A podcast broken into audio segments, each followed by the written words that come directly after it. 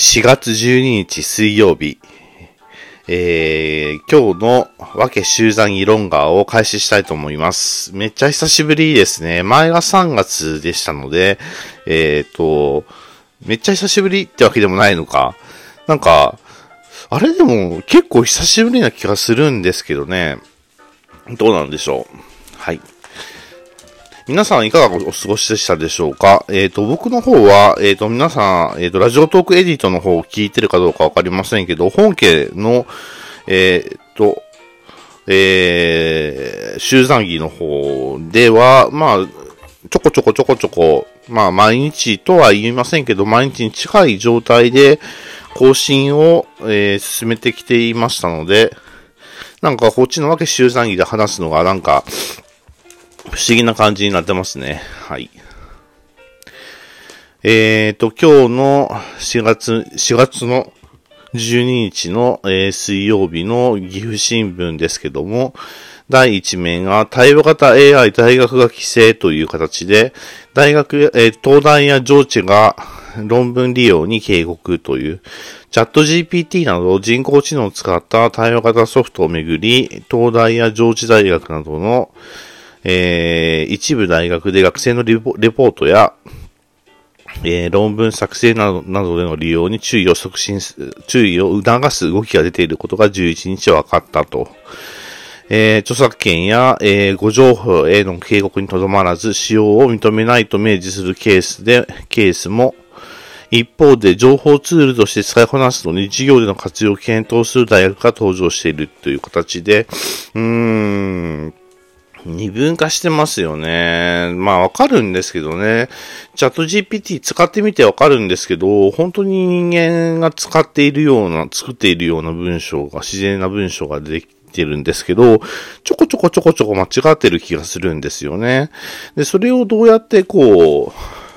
うん、やっていくのかっていうのと、人間の考える力を奪うような気もしないこともないんだけども、人間の考える力を促進するというかですね、まあ、あの、加速させるような働きがあるんじゃないかなというように思うこともあります。はい。皆さんはどう思われますか？うーん、チャット GPT ね。確かに僕の場合はチャット GPT というよりも Bing AI の方を使ってるんですけども、Bing AI の方はチャット GPT とネット検索が合体したあの、マイクロソフトが出している AI のチャッチャットなんですけど、まあ、そっちで、まあ、あの、集団議の本殿でも話をしましたけども、いろいろと見ていると、まあ、面白い回答が非常に多く出ていますので、うーん、いいんじゃないかなっていうふうには思うんですけども、まあ、その一方でっていうふうなんでしょうね、きっと。うーん、どうなんでしょう。はい。うん、まあいろいろと読んでいきますけど、まあ生産の内容とか、レポートについては学、レポートについては学生本人が作成することを前提としているっていうのが、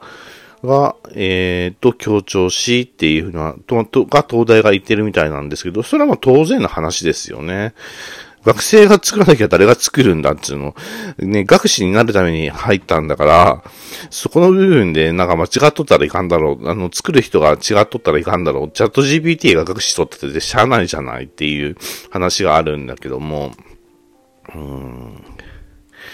まあ、あとは、東北大は AI の利用を完全に排除することは現実的ではないとしつつ、AI データに第三者の著作物が含まれていれば著作権侵害があるの恐れがあると指摘。まあ、これは、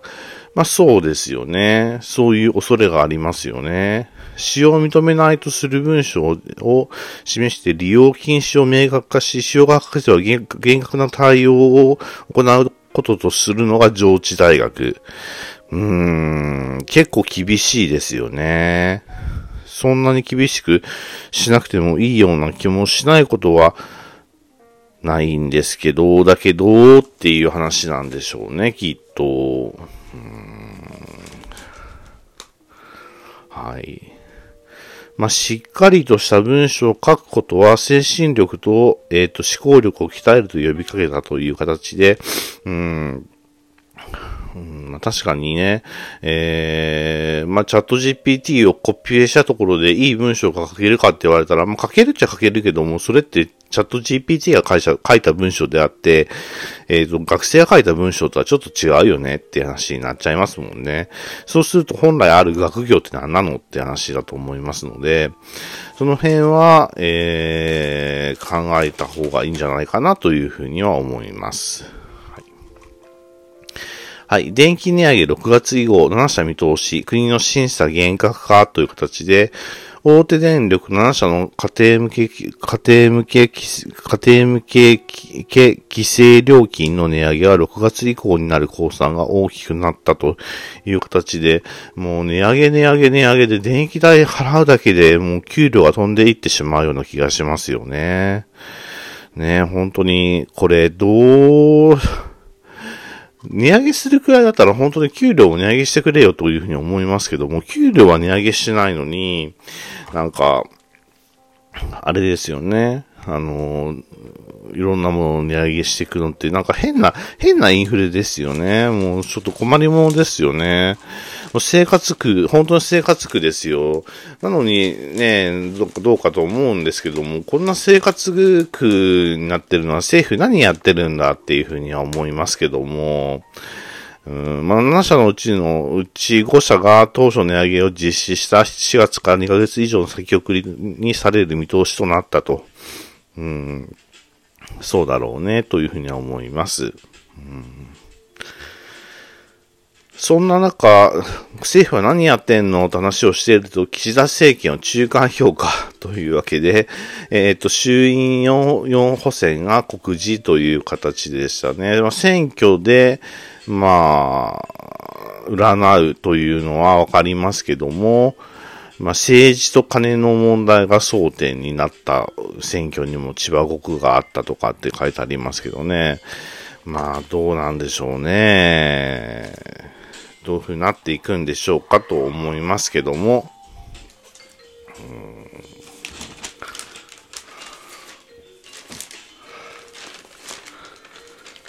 あとは、なんか、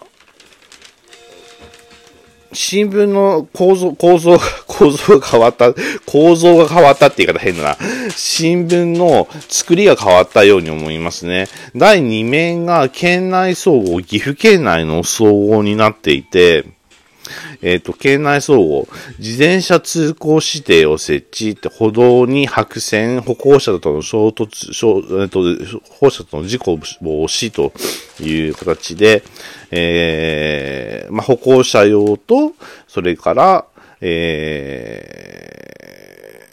普通自動車通行指定部分が整備されたらしいんですね。岐阜市、大垣市、伊比郡美川町で3月に歩道の白線を実践で歩行者用と自転車用に区分けした、えー、と、普通自転車通行指定部分がと整備されたそうです。まあ、これはそうですよね。だってもうなんか、なんかね、危ないもん、自転車。本当に。あの、僕は歩行者と、えっ、ー、と、うん、車の運転手、両方なんですけど、やっぱ危ないなと思うことが多いですもんね。それを考えると、うーん、ちょっとね、というふうに思います。はい。まあ、分けて、分けて、えー、リスクを分、分けてね、みんながそれぞれ通りやすいようになればいいんじゃないかなというふうには思います。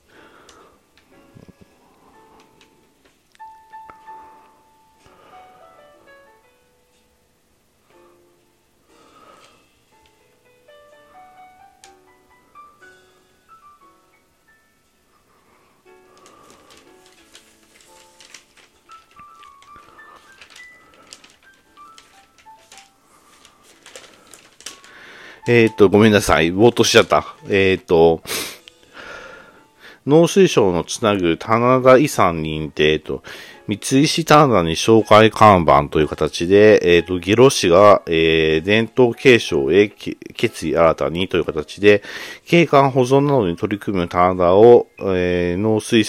農水、農林水産省が認定する、つなぐ棚田遺産に選ばれた三石棚田ゲロ市、ゲロ市情勢に棚田を紹介する看板が設置されたと。まあ、そんなに大きい看板ではないんですけども、まあ、棚田の紹介がされている看板なので、えー、まあ、興味のある人や文化伝承に関する人にとってはありがたい話なんじゃないかなというふうには思います。はい。えっ、と、一番屋創業者、総司さんが講演、えっ、ー、と、カレーハウス、ここ一番屋の創業者で、同、同大客員、同大っていうか、中部学院大学教授の、えー、総司さんが講演し、目標は必達、期間を切って少しずつ目標を上げ、頑張り続けることが、大切だと呼びかけたということだそうですね。うん、そうですね。あのね、頑張る人ってね、頑張るのはいいんだけど、頑張れない人も中にはいるし、頑張るペースは他の人とはちょっと違う、人、人によってね、頑張るペースが違うっていうことがあるので、自分が生きり立ってやってる、やったるぜ、やってはるぜって、おお前らついてこいぜって、お前なんでついてこないんだよ、お前ら気入れしてる場合じゃねえんだ、もっと走れよとかってっていう人ね、僕の周りにいるんですよ。まあ、何人かいるんですけど、それってね、正しくないペース配分ですよねっていうふうに思うんですよね。あのー、そんなんで息切れさせ、させ、もししちゃってる状態で、頑張れ頑張れって背中押されたって頑張れませんよって思いますけども、そのあたりどういうふうになんか考えてるのかなっていうふうには思います。はい。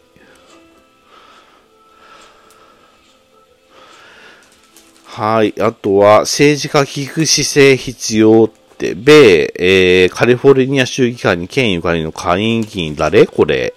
えっ、と、オンラインインタビューに答えるある村土さんという形で、米カリフォルニア州議会に岐阜県ゆかりの下院議員がいるっていうのは、そうなんですね。それは知らなかった。そんな風なんですね。祖父母両親が岐阜県出身のある、えー、村土さん58歳だそうです。えっ、ー、と地、地方議員が考えることは、選挙手法の違いは、もしも岐阜県で選挙に出るとしたら、政策は何か村土さんにオンラインでインタビューし、地方統一地方選または中の岐阜県にアドバイスなどを聞いたということだそうですけども、うーん、なぜ政治家になったんですかって言ったら私は理想主義者だと思う。二つの大きな理由があって、一つは人を助けたかった。一つはより良い世界を作りたかったというのがあるそうですね。すごい、素晴らしい。うん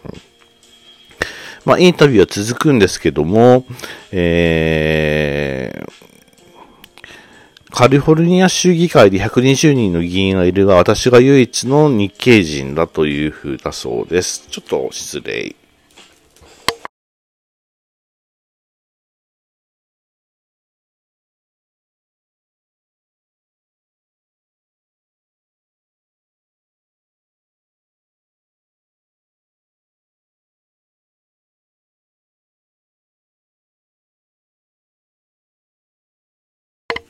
はい、戻ってまいりました。すいませんでした。うーん。そんな風なのがあるんですね。で、村土家っていうのは、郡上出身の祖父が渡米して行き来をしてたそうだそうです。すごいなぁと思いますね。うーん。そんな人がカリフォルニア州の、えー、州議会議員にいるっていうこと自体がびっくりだなというふうには思いました。えー、つなぐて、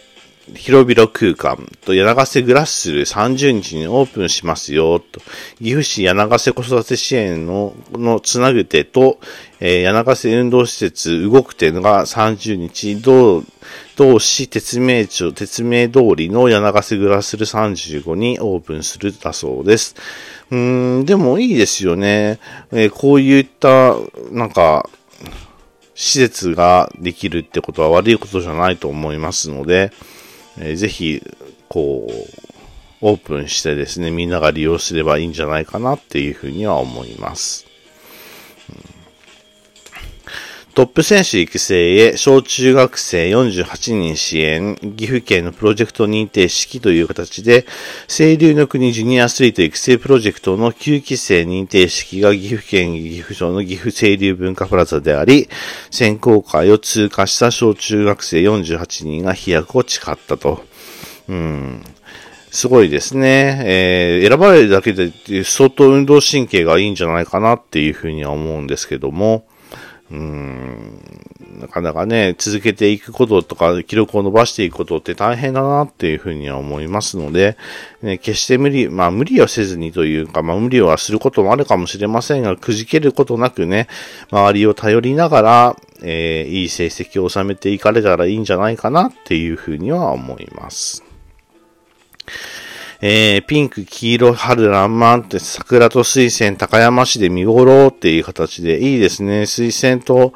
えー、桜が同時に咲いているところの写真が、えー、載っているんですけども、えー、下が黄色、上がピンク、えっ、ー、と、青空がちらりと見えていて、えー、素晴らしい綺麗だなっていう、お花がたくさんみたいで、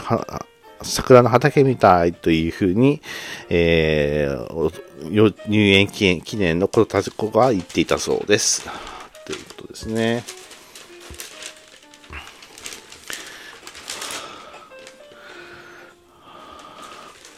はい。えー、あとは、4面ですね。えー、ヒマラヤ、ヒマラヤ、スポーツ用品とか売っとるとこですね。ヒマラヤが2月中間増収という形で、スポーツ市場回復寄与という形で、自社ポイントも本格始動してきましたよという形で、まあ、コロナ禍で、えー、収まって、収まっていたというかですね、動きがあんまりなかった、えー、スポーツ業界がいよいよ動き始めてきたかなというような感じになってきました。はい。あとは、えっ、と、ちょっとごめんなさいね。バサバサバサバサ。バサバサごめんなさい。えっ、と、東海観光多いリピート希望という形で、えー、訪日客動員動向調査、知名度、課題は知名度。そうなんですよね。岐阜県もそうなんですけど、中部地方って、すごくいい観光資源がたくさんあるのに、えっ、ー、と、知名度がなくって、それでですね、なんかね、あのー、知られていないから、なんか、も、もったいない感じで、なんか、ね、うーん、見過ごされているんじゃないかなというふうには思いますね。日本政策投資銀行東海支店は12日、11日までに、えー、訪日外国人の、えー、移行調査をまとめたと。で、東海地方の主要観光地の知名度は富士山を除き全国、全国と比べ低いことが分かったが、で、ここ大事だよね。訪れたことのある人が裁縫を希望する割合が高く、で大事だよね。また行きたくなる観光地が多いと指摘だそうですね。うーん。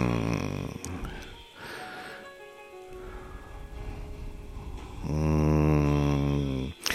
まあ、富士山とかだと、えー、っと、65.3%の割合で再度訪れたいというような話があるそうですね。これ長い、長いじゃ、あの、高いですね。うん。まあ、まあ、結局、まあ、飛騨高山が9%とか、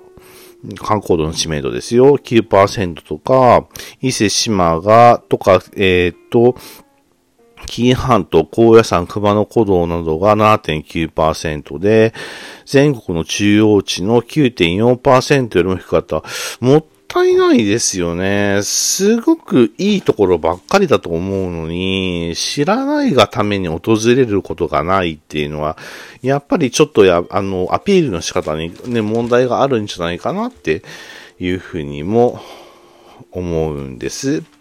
で、そのやっぱりそのアピールの仕方などをいろいろと考えて、えー、観光地を盛り上げていっていったいったらどうかなっていうふうには思います。バロー、クレカ事業開始、キャッシュレスへ70%と、バローホールディング、バローって、あの、中部地方のね、あの、大手スーパーなんですよ。うん、バローホールディングスは、えー、グループ各社でのキャッシュレス決済の比率を高めるという形で、えー、決済サービスが多様化する中、バローフィナンシャルサービスは、えー、JCB のタッチ決済を搭載したルビット、えクレジットカードを発行し、11月にサービスを開始したって。あ、そうなんですね。もう開始したんですね。あ、開始って書いてあってそうだわね。開始だわね。うん、まあ、キャッシュレス決済、キャッシュレス決済ね、まあ、そう考えて見てみると、自分もどれくらいキャッシュレスになってるのかって言ったら、相当キャッシュレスになっていて、えっ、ー、とですね、自分自身が思うけど、なんて言ったらいいのかなもう現金を扱うことがほぼないっていう感じうん。現金確かに持ってはいますよ。まあ念のため持ってはいるんですけども、なんていうのかな。ほぼ使わないんですよね。コンビニとか行けば、えっ、ー、と、ペイペイとかだし、まあ、高速道路とか、あと、スターバックスとか、ちょっと特殊なところに行ったら、クイックペイを使うか、まあ、スイカを使うかっていう感じにはなるんですよね。うん。で、えっ、ー、と、普段のお買い物はって言ったら、僕は Amazon 派で、Amazon 派なんです。Amazon で買い物をたくさんする人なので、Amazon で、まあ、クレカ、まあ、デビット決済、クレカのデビット決済をすいません、あくびが出ました。で、で、えっ、ー、と、デビット決済をする、しますので、うんあんまりですね、現金を使うっていうことはそんなにはないんですよね。まあそれを考えると、まあスーパーのバローなんかはもっとクレジット決済を導入するっていうのは話としてはわかるのかなっていうふうには思います。5番の経、5面の経済面ですね。世界成長2.8%に下げ。金融不安警戒。まあ、まあ、大手銀行が、アメリカの大手銀行がね、破産しましたからね。やっぱりあのー、前にも言い換えありましたし、あの、リクルートじゃねえわ、リクルート事件じゃねえわ、えっ、ー、と、スーツじゃねえわ、何やったっけ？なんかありましたよね。あの、金融危機がありましたので、やっぱりどうしてもこういうのは影響が出るんだなっていうふうには思っています。そんな中でですね、気になるのが、金の価格が、9456円最高値更新と。いうわけで、地銀大手の田中金属は、金の店頭販売価格を 1g あたり、えー、前日比25円高の9456円に設定をしたと。いう話だそうですね。もうすごいですね。やっぱ金で持ってる方が強いのかなと思います。皆さんは金融資産って持ってますか？まあ僕は株を持ってはいるんですけども、まあ、そんなにたくさんの株ではありませんが、まあ、株、まあ、金融商品を持っているよっていう部類に入ります。まあ、今もそうなんですけど、金融商品に対して抵抗がある人って結構多くて、博打とか、なんか掛け事っていうイメージが多い人が多いらしくてですね、なんかもったいない気がするんですよね。そんなんじゃないですよって思うんですけど、そんなんじゃなくってって思うんですけどもね。はい。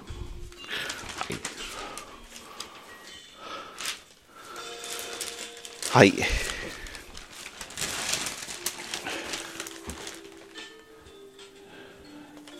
今日の社説は参院ご法選という命の、命と生活賛否し、賛賛否示したいという形で、まあ、現政権に対してですね、えっ、ー、と、まあ、どういうふうに国民が思っているのかっていうのが、えー、あるんですね。はい。えっ、ー、と、その他は、斜面の総合ですね。えっ、ー、と、霞が関の、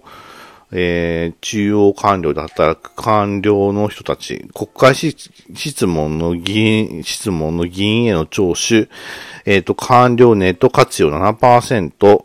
長時間労働の一員にという形で、国会で質問する議員から詳しい内容を聞く際にオンラインを活用した割合が7%にとどまっていることが11日内閣人事局の調査で分かったと。えー、官僚の長時間の、えー、一員と見られるという形で、まあ、質問取りを実施でオンライン化を示したのは59件だけだったとか、まあ、聴取に応じない議員もいる。うんまあ、対面では事務所で待つことがしばしばるオンラインの、なるほどね、あの、オンラインレクっていうのがあるのか、そうか、実際に対顔と顔を合わせて、からしかじゃないと話がないっていう。でもね、あの、まあ、確かに、うーん、あれですよね。コロナでオンラインの部分が進んで、自分もオンラインで、まあ、あの、講演をさせてもらってわかるんですけど、オンラインって、やっぱり慣れの部分もあるので、推進していくことは悪いことではないと思うんですよね。で、まあ、現実世界の対面と、えっ、ー、と、オンラインを同時に進めていくっていうこともやっぱり大事だと思いますので、顔を絶対合わせなきゃいけないことって、まあ、確かにあります。ありますよ。ありますけども、それほど多いかって言われたら、もう絶対にこの部分を顔合わせて話をしなければいけないって思う部分は、全体の大体まあ3割ぐらいですよ。どうよく言っても。まあ、5割、6割とかはないと思いますね。うんとなるとな、残り7割ぐらいはオンラインの、えー、レクで済ませてしまってもいいんじゃないかなとかっていうふうには思うわけなんですけども、うん、そして考えて、考えて、えっ、ー、と、官僚への、えー、負担を減らしてですね、質問の内容に濃さを持たせるとか、実用性を持たせることの方が大事なんじゃないかなっていうふうには思いますね。合わせなくてもいい顔合わせを無理にする必要はないんじゃないかなっていうふうには思います。はい。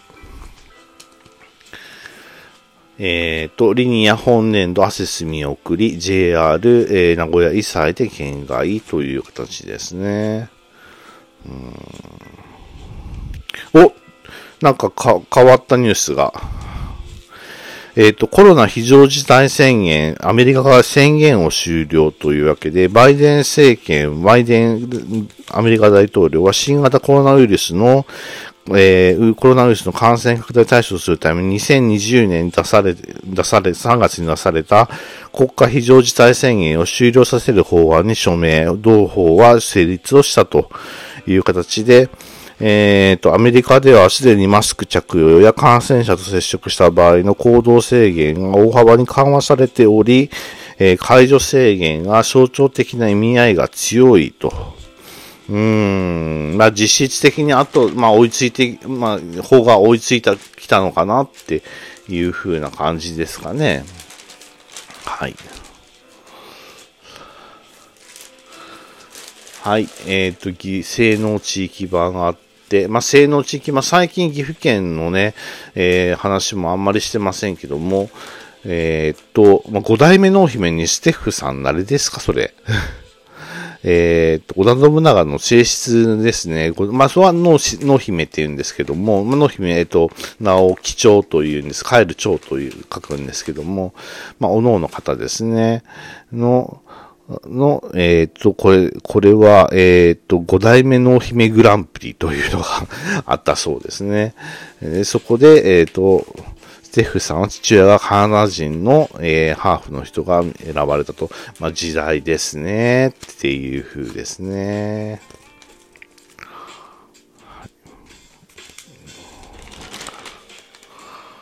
で、えー、スポーツの面ですね。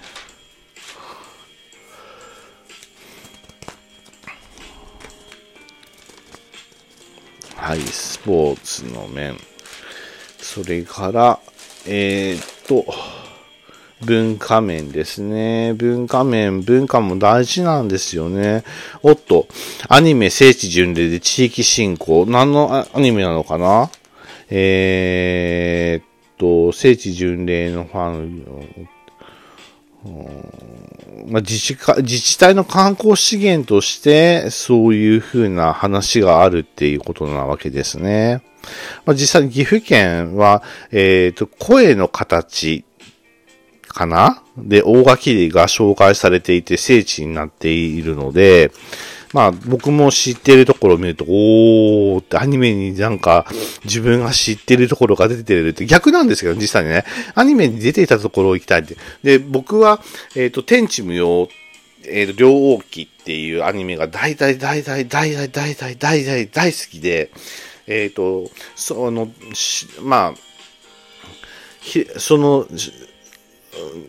えー、そのアニメが、えー、進んでいるところが、えっ、ー、と、岡山なんですよね。岡山を題材、題材、ってわけじゃないんですけど、岡山を地元としてアニメが進んでいるので、いつかですね、岡山県に行って聖地巡礼をしたいと目論んでいます。はい。なるべく早く行きたいなとかって思ってるんですけどね。えー、まあ、天地無用もね、だいぶ終わっちゃいましたしね。まあ続きますけども、GXP で続きますけどね。うん、いろいろとありますけども。はい。その他、えっ、ー、と、17面、えっ、ー、と、漢方用紙入札談合疑い、コートリー4社に立ち入りです。っていうのがありまして、コートリーが、えー、独立行政法人国立印刷局が発行する官報の用紙の入札をめぐり談合したとして、えー、独禁法ですね、の疑いで納入業者の、えー、4社に立ち入り検査をしたというわけで、まあ、業界もね、業界の都合があらっしゃる。まあでも、やっちゃいかんことなのでね、まあ、やらなくてっていう話の、やっちゃダメですよっていう話なんですけど、業界には業界の都合があるっていうふうに思いますかね。まあ、難しいですね。ね、いろんな別に僕談合したことないですよ。談合したことはないんですけど、うん。でその下にですね、カラー写真でですね、爆発したような、あるんですけど、カムチャツカ半島火山が大規模噴火という形で、ロシア極東カムチャツカ半島のベルシベルチ火山の噴煙という形ですね。すごい勢いで噴火してますね。まあ、噴火に伴うですね、津波は観測されなかったそうなんですけども、えー、まあ、一時北海道の太平洋沿岸に到達する恐れがあるとして注意を呼びかけていた人らしいですね。すごいですね。まあ、すごい火山があったという形です。はい。えっ、と、社会の18面ですね。天皇陛下がもみ巻きをされました。皇居の、えー、稲城ですね。な、内城ですね。失礼しました。内城ですね。天皇陛下様は、はい、えー、もみ巻きをされたというわけで、健やかに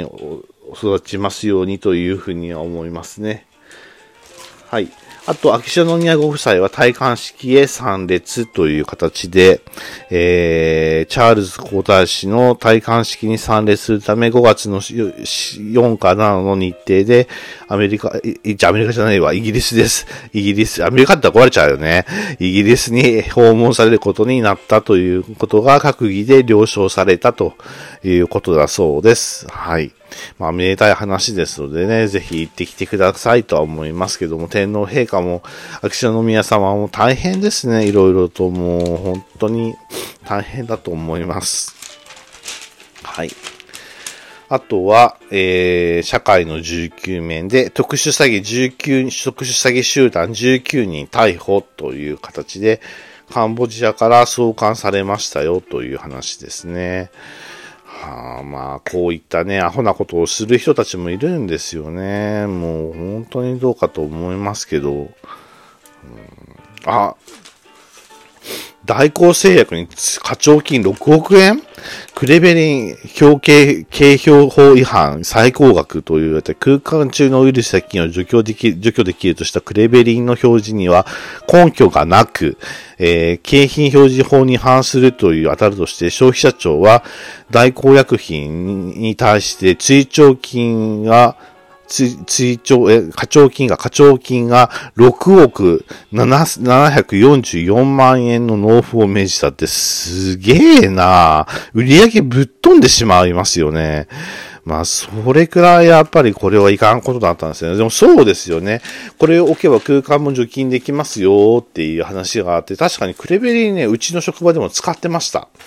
使ってましたけど、まあこれが出てからなくなりましたけども、まあ、ダメですよね。なんか、あの、大げさに言うのもまあ良くはないし、まあ過小に言うのも良くはないと思いますけども、ないことをあるって言っちゃうのは、やっぱり良くないことですので、ね、えー、そのあたりが、というふうには思います。はい。